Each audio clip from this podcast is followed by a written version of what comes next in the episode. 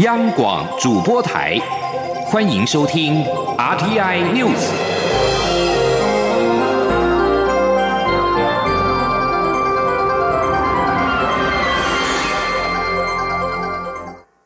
各位好，我是主播王玉伟，欢迎收听这节央广主播台提供给您的 RTI News。今天是二零二零年九月二十八号，新闻首先带您关注。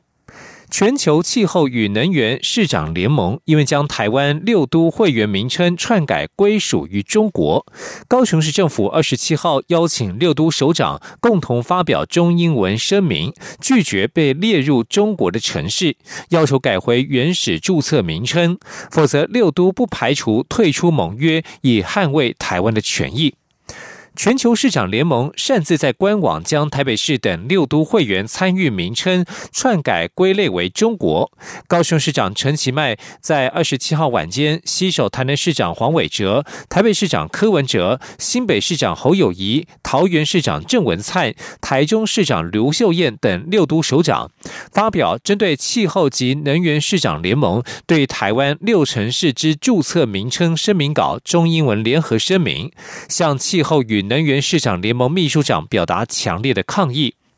声明指出，六都自从加入联盟以来，从来就不是中国的一部分。对于本次注册名称遭片面更改，六都拒绝被矮化成中国的城市。声明内强烈要求立即停止这项错误行为，将注册名称改回原始注册名称。若气候与能源市长联盟无正面回应与行动，六都不排除将退出，以捍卫台湾的权益。声明最后表示，地球永续不应该矮化台湾，平等、互惠、尊重是国际合作的基本原则。希望能够维系良好的参与经验，为全球永续而努力。而我外交部也表达严正的抗议，并且已经透过相关驻管，要求该组织依据我方成为会员时的递交文件名称予以更正。苏澳级渔船“新宁波二三六号”在二十七号在钓鱼台海域遭日本公务船冲撞。外交部二十七号晚间表示，船员均安。事发之后，海巡署立刻派遣基隆舰驰援，二十七号下午五点左右与“新宁波二三六号”会合。外交部指出，事发详细原因尚待农委会渔业署和海巡署调查。外交部将视调查结果向日方。采取相应的措施，并要求日方说明本案详情，以及确保海域现场安全，不得对我国渔船采取任何不当行为。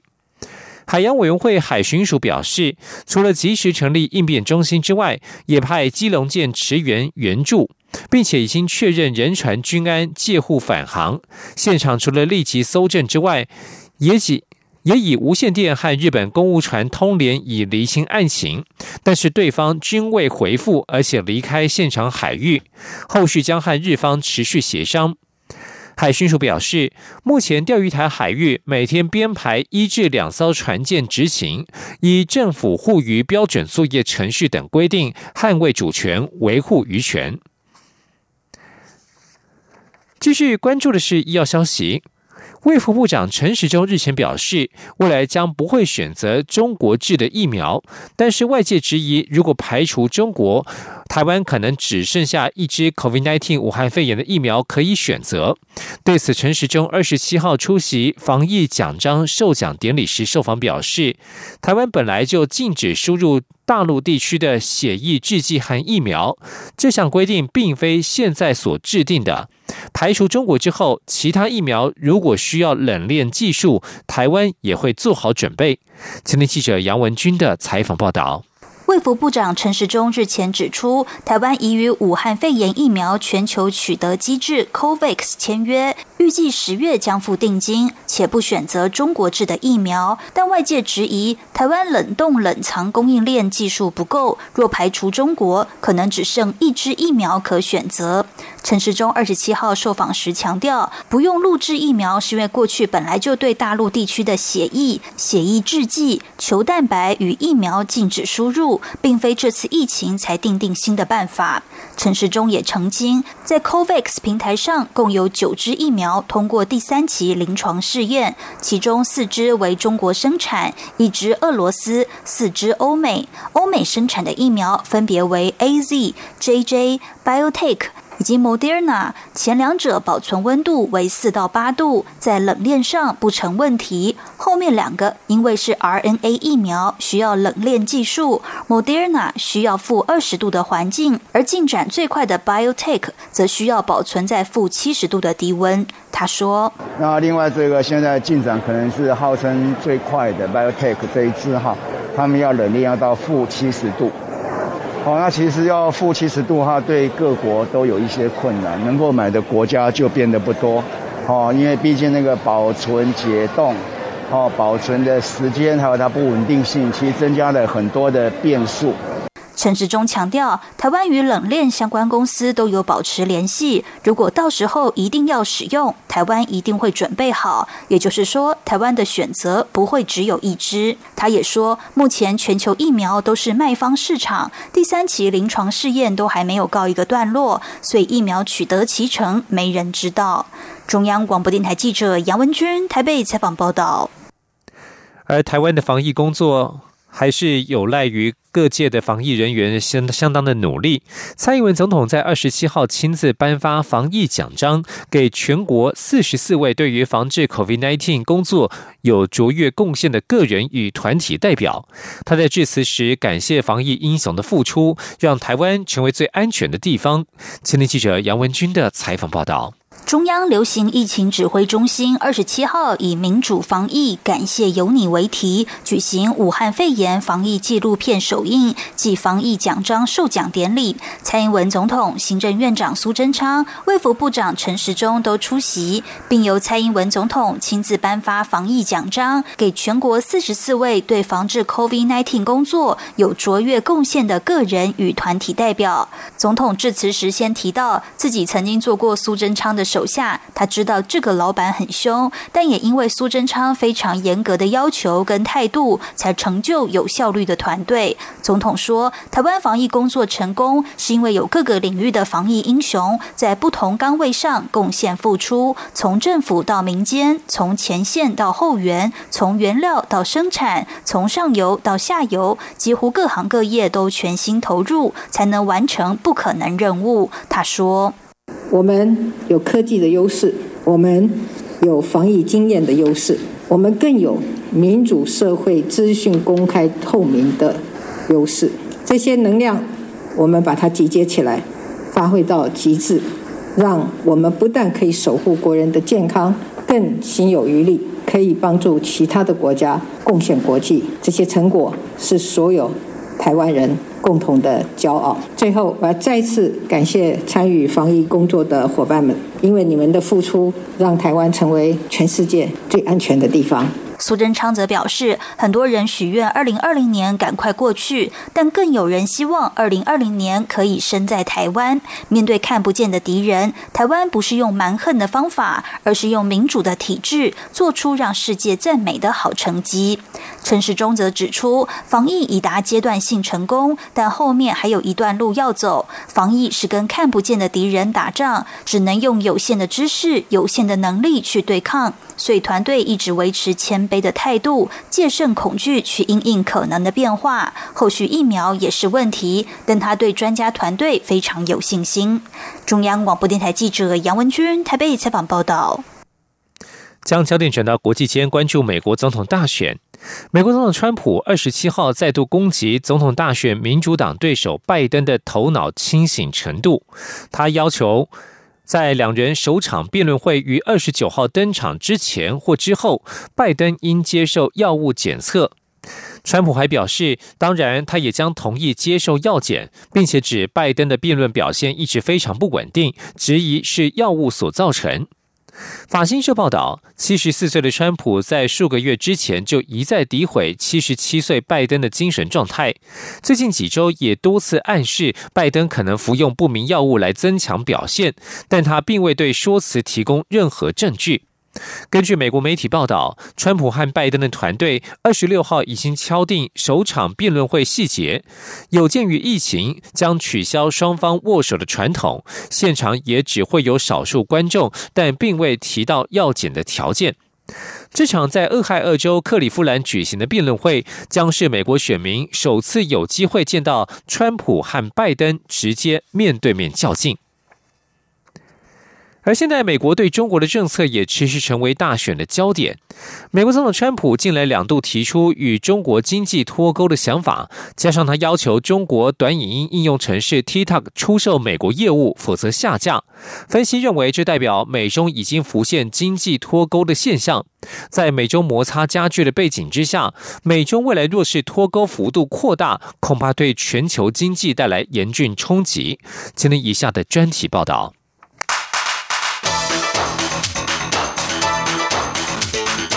专题报道：美国总统川普八月底与九月初两度抛出与中国经济脱钩的想法，提及未来要将美国打造成全球制造业的超级强权，脱离对中国的依赖，并指美国要靠自己，以免遭受中国所害。在此之前。川普继制裁中国华为与中兴通讯等科技公司后，八月初发布行政命令，要求中国字节跳动公司旗下的短影音应用程式 TikTok 将美国业务卖给美国企业，否则就要下架。令外界关注川普政府试图将位于美国的中国企业变成美国企业，与中国经济脱钩。华盛顿邮报财经记者林区九月二十一号撰文分析，认为美中在 TikTok 的竞争，表明两国经济浮现脱钩的现象。他在文中指出，即使美中两国同意贸易战休兵，却逐渐走向经济拆伙的道路。华邮也引述美国研究机构荣鼎集团公布的资料，指今年上半年，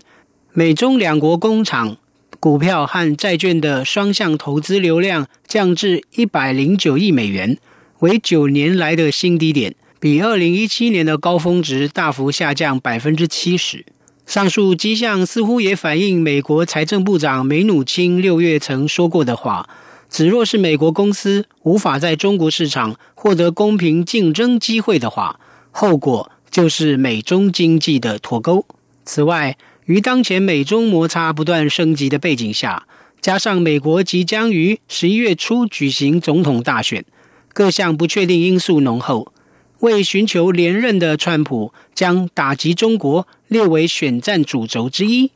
因此，很难预料川普是否会在对中国有惊人之举。华盛顿邮报指出，面对川普政府的节节进逼。北京最关切美方可能做出的经济脱钩动作，就是切断中国银行业与环球银行金融电信协会金融交易系统的联系。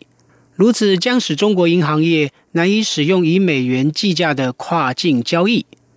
不过，北京手中也有相抗衡的筹码。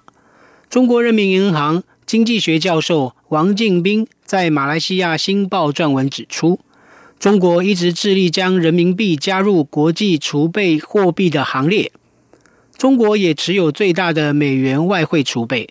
若是中国与美国脱钩，不再使用美元，而是选择欧元或其他货币进行结算，将冲击全球美元体系。英国《卫报》报道，曾任中国人民银行顾问的经济学家于永定警告说：“中国依赖美元体系。”若是中国银行业遭到美国制裁，将受到严重伤害。另外，《卫报》分析，美中间的新冷战与美国跟前苏联将世界划分为不同的经济集团，彼此争夺全球领导权的旧冷战不同。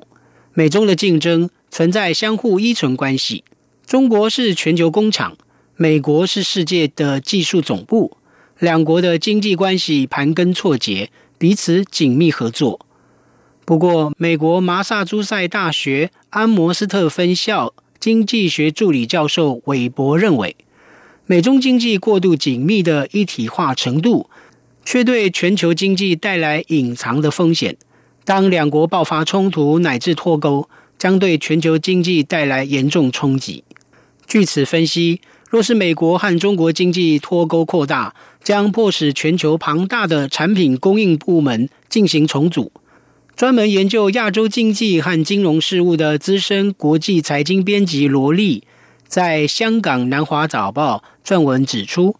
美中经济脱钩的后果可能会出现商品供应的紧缩，进而引发需求拉动的通货膨胀。导致全球物价总水平上涨。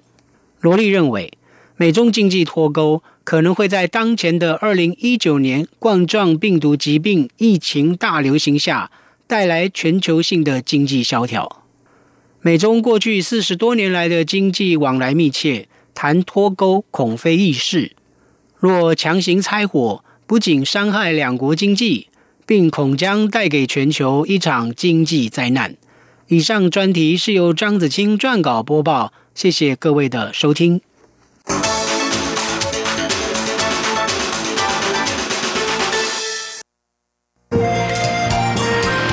阳光，翅膀打开了世界之窗；是阳光，翅膀环绕着地球飞翔。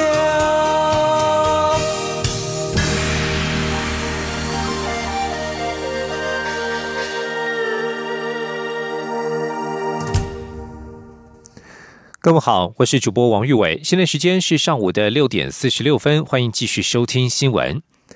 台湾青年气候联盟二十七号下午，携手近四十个环保团体与前来声援的二十多所大专院校社团，在大雨中展开青年抗暖大游行，并且向政府提出六大诉求，包括近零碳排、气候治理、绿色转型、气候教育。公民参与和气候科学，呼吁政府立即做出改变，否则生态浩劫以及粮食与水资源的匮乏将由下一代青年来承担。千林央网记者吴丽君的采访报道。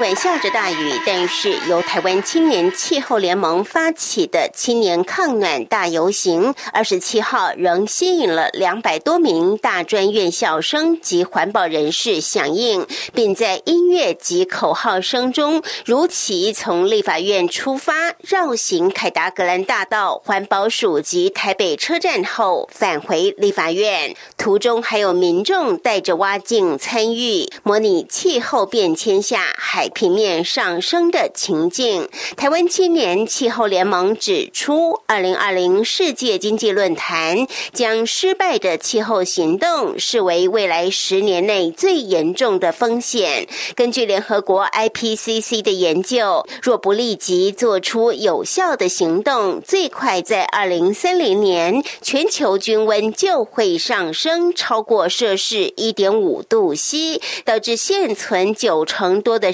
胡椒消失，极端天气日益频繁，进而造成粮食及水资源的匮乏，让全世界上亿人口陷入贫穷。为了避免这些生态浩劫及粮食与水资源的匮乏成为下一代青年的不可承受之重，台湾青年气候联盟以气候改革刻不容缓为主题，向政府高喊近零碳排。气候治理、绿色转型、气候教育、公民参与和气候科学等六大诉求。有请总主持人魏阳说：“减碳目标要积极，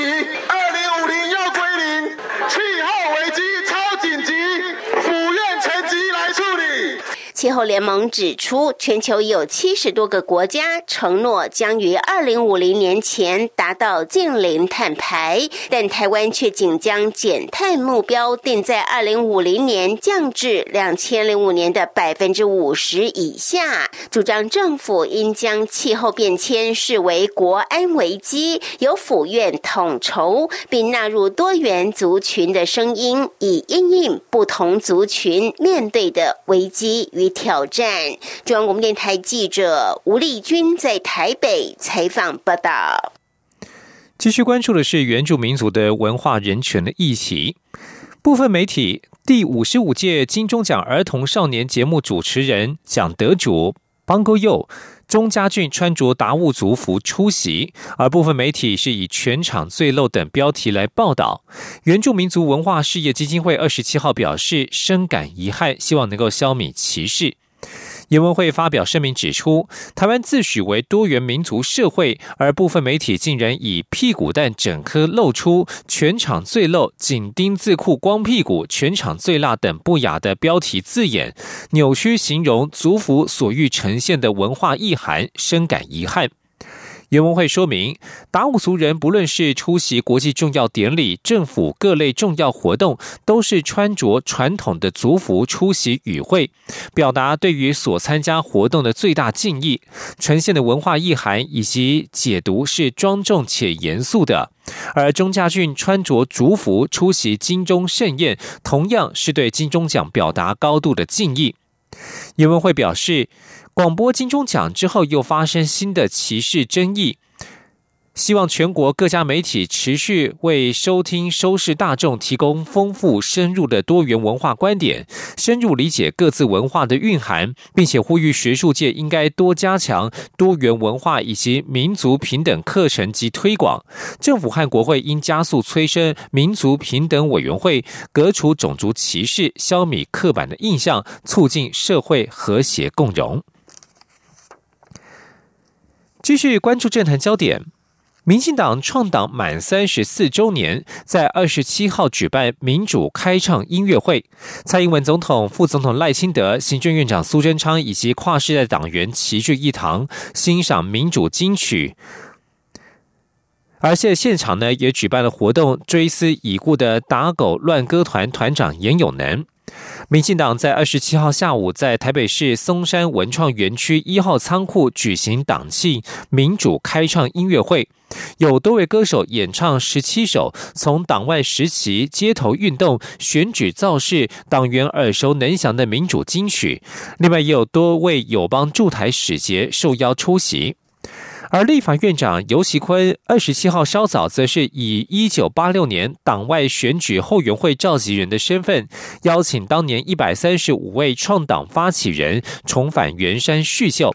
他在致辞时指出，台湾历史不应该遗忘这群人的名字，这些名单将送入党部，成为重要文献。今天记者杨文军的采访报道：民进党创党三十四周年，立法院长游锡坤二十七号特别邀请当年参与圆山组党的创党党员们叙旧。一百三十五位中，已经有四十四位离世，出席人数约四十九人，还有家属代表出席。当时担任司仪的行政院长苏贞昌也应邀出席。游锡坤致辞时指出，民进党是华人文化圈的第一个民主政党，成立后不到一年。戒严解除，六年终结万年国会，十年总统直选，十四年政党轮替，三十年完全执政。这个独特的民主化历程，使台湾成为国际眼中的民主典范，也使台湾与香港命运不同。尤锡坤强调，阻挡那年是一个充满政治迫害风险的年代，任何人阻挡都可能面对入狱的下场。但各位创党人不畏不惧，勇于承担，才是阻挡成功最。关键的因素，尽管有一些创党人已身故，但这一百三十五位民进党助产士永远是不可取代、功不可没的民主斗士。台湾历史不应该遗忘你们的名字，后续名单将送入党部，成为重要文献。尤锡坤说：“徐坤也想借今天的叙旧，请大家帮忙确认当年参加联署的大名。”避免错误作者遗漏，未来名单将会送民进党中央党部，也将是台湾民主发展史上以及华人文化圈民主化不可或缺的重要文献。苏贞昌自持时则指出，不是我们多勇，而是所有台湾人的支持，才让民进党当年创党的人没被抓去关。感谢所有勇敢的台湾人。他也说，人民才是国家的主人，若做不好，人民也可以将民进党换掉。民进党要为人民服务，这也是民进党建党理念。中央广播电台记者杨文君台北采访报道。继续关心国际消息。瑞士在二十七号举行了多项公投，选民以压倒性的多数否决欲废止瑞士与欧盟之间人员自由移动协议的提案，同时以些为多数赞成政府购买新型战机取代老旧的机型。瑞士右派政党瑞士人民党提案，要求政府暂停执行与欧盟就人员自由移动的一项现有双边协议，以遏制欧盟移民来到瑞士。但是，二十七号的公投结果显示，将近百分之六十二的选民对于这项公投投下了反对票，投下赞成票的选民仅有百分之三十八。而另外一项公投案要决定的议题，则是是否支持政府斥资六十亿瑞士法郎（约新台币一千九百亿元）购买新型战机，取代老旧机型。公投结果出乎意料的激烈，有百分之五十点一的选民投下赞成票，让本案惊险过关。瑞士政府未来添购的新机将取代目前由三十架 F A 十八大黄蜂战机组成的高龄机队，这些旧战机预计在二零三零年除役。美国总统川普二十六号提名保守派法官巴瑞特递补最高法院大法官金斯伯格的遗缺。联邦参议院司法委员会主席葛兰姆二十七号表示，参院司委会将于十月二十二号通过提名，并在十月底进行全院表决。葛兰姆先在二十六号晚间透过声明指出，参院司委会将在十月十二号展开巴瑞特的确认听证会程序。格莱姆二十七号接受福斯新闻频道访问时表示，十月十三与十四号会进行提问，十月二十二号参院司委会将批准巴瑞特的提名，并在十月底进行参议院全院表决，将他送进最高法院。金斯伯格十八号因为胰腺癌并发症过世，享受八十七岁。他生前素以捍卫人权著称，也是联邦最高法院威望最高的自由派大法官。而金斯伯格去世之后，川普迅速展开补人提名的动作，想赶在十一月三号大选之前通过新提名大法官的人事，将保守派在最高法院的优势扩大为六比三。在国际财经消息方面，外电报道，美国已故开，美国已经开始制裁中国最大晶片制造商中芯国际。中芯二十七号在发出公告指称，并未收到相关的官方消息，并且重申只为民用和商用终端用户提供商品服务，与中国军方毫无关系。中国证券网等多家大陆媒体二十七号傍晚都刊登了中芯国际的这份公告。中芯是中国最大的晶片制造商，今年七月十六号在上海科创板上市。在制程技术方面，中芯国际目前可对十四纳米晶圆代工量产，落后台积电至少两个世代。英国金融时报二十六号报道，根据其看到的可信的信件副本，美国商务部二十五号告诉各家公司，对中芯国际出口可能被转用于军事最终用途，带来不可接受的风险。报道指出，美国对中芯国际的制裁，此举恐怕将切断中芯国际取得美国重要的软体和晶片制造设备之路。各大企业现在需要许可证才能出口这类产品给中芯国际，而中芯国际二十六号表示，对于这项新制裁还不知情，正在了解情况。二十七号重申，仍未收到相关的官方消息。以上新闻由王玉伟编辑播报。相关新闻内容，欢迎上央广网站点选收听。我们的网址是 triple w 打 r t i 打 o r g 打 t w。这里是中央广播电台台湾之音。